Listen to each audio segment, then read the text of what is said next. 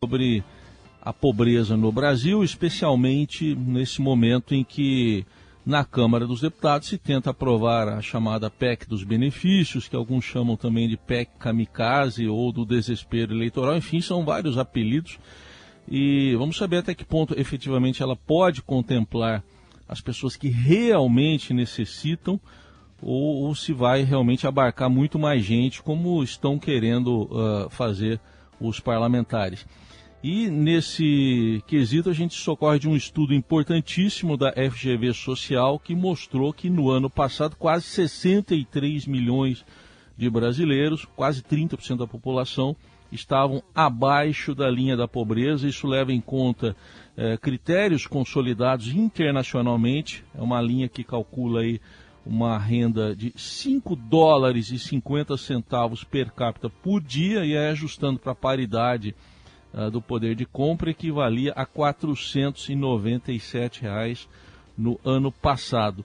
E o FGV Social mostrou que na pandemia de 2019, em, em relação ao estudo anterior para 2021, 9 milhões de pessoas aproximadamente entraram nessa chamada linha da pobreza assunto que a gente trata com o Marcelo Neri, economista e diretor do FGV Social. Marcelo, obrigado pela presença aqui no Eldorado e um bom dia.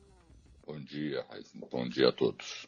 Bom, esse diagnóstico todo, uh, o que, que ele aponta uh, em termos de situação da linha da pobreza no Brasil? Uh, foi só a pandemia ou teve mais efeitos que acabaram fazendo a gente chegar a esse ponto? Quer dizer, é, é, primeiro lugar, acho que é importante frisar de que o fato de que a gente está no maior nível de pobreza desde 2012, que é o começo da série, ele é válido para qualquer linha. Essa linha de 497 reais, pode ser uma linha de, de indigência só para comprar alimentos, etc. É o maior da década e subiu durante a pandemia.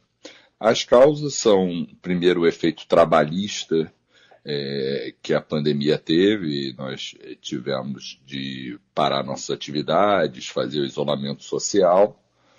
Então, é, a renda do, do a ocupação caiu inicialmente bastante, é, inclusive no setor informal, que são setores mais pobres.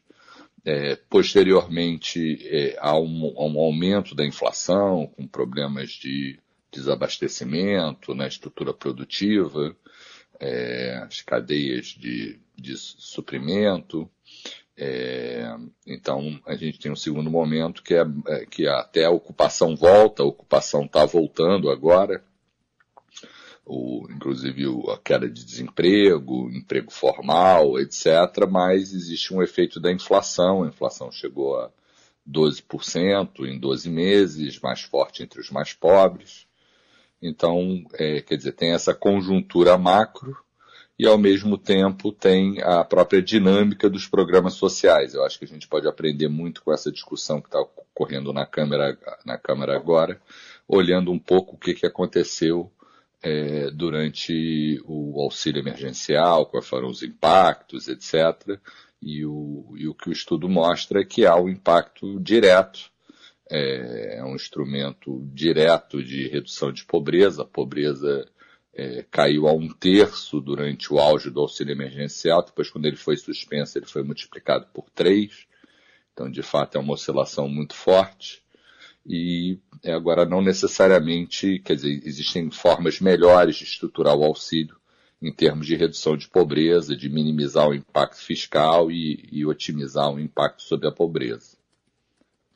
No caso dessa discussão é, que está ocorrendo, que você citou lá na Câmara dos Deputados, é, até que ponto esses programas, essa tentativa de colocar, por exemplo, 200 reais a mais no Auxílio Brasil, atinge efetivamente quem precisa desse benefício? Quer dizer, num certo sentido, quando você sobe o piso de 400 reais, já era cerca de duas vezes maior que o benefício médio do Bolsa Família, para 600, você está, é, vamos dizer, dando mais para quem já, já, já, já recebia. Acho que tem uma questão legítima de, vamos dizer, na passagem do auxílio emergencial para o Auxílio Brasil, que foi realizada no final do ano passado, mais de 20 milhões de pessoas saíram do auxílio emergencial e não entraram no Auxílio Brasil. Então a primeira questão é é, qual o grupo que deveria ser mais beneficiado, seria dar mais, subir de 400 para 600, ou contemplar outros grupos.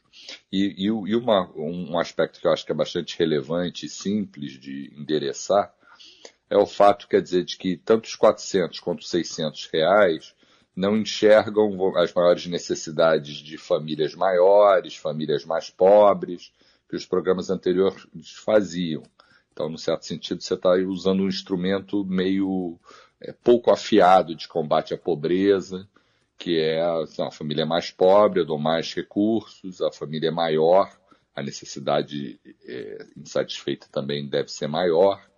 Então, é, eu acho que a gente está quebrando essas regras básicas, é um recurso fiscal é, vultoso, mas não, não está sendo empregado da melhor forma, a meu ver, tanto no desenho de 400, acho que 600 você está dobrando uma aposta, que não é a melhor aposta, obviamente tem um impacto social importante, mas um ponto que poderia ser melhor. Quer dizer, se trocou uh, um programa social consolidado, que poderia ter alguns ajustes, poderia pagar mais, óbvio, né?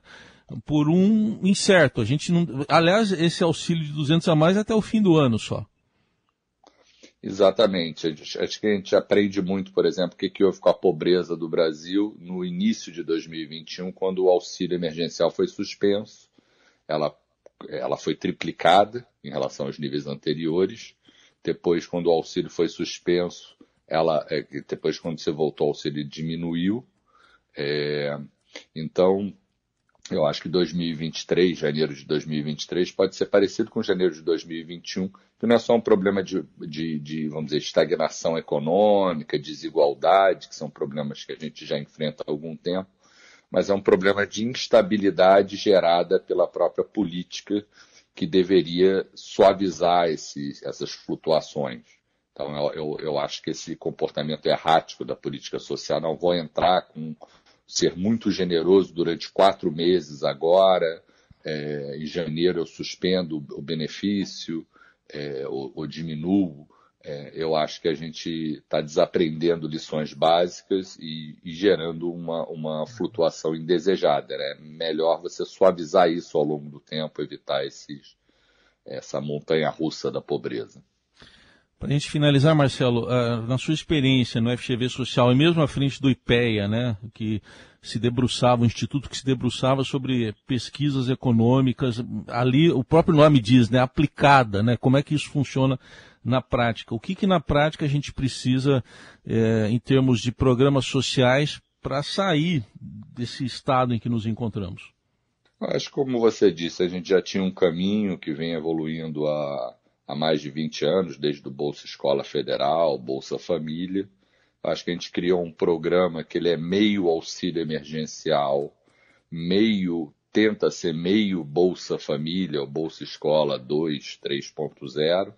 Acaba sendo um pouco, é, vai sendo confuso e nessa parte, vamos dizer, auxílio emergencial do programa, ele acaba sendo um instrumento, vamos dizer, de fácil comunicação, mas de pouca efetividade em relação ao que já estava sendo feito. A gente, quer dizer, na época do auxílio emergencial, você teve que cadastrar as pessoas, você não tinha todas as informações, mas agora as pessoas que vão ser contempladas, elas estão no cadastro único, a gente sabe quem são, sabe o tamanho da família, então a gente tá, não está usando bem essa informação ao dar um, um pagamento que não é, leva em conta as especificidades da família no sentido mais básico.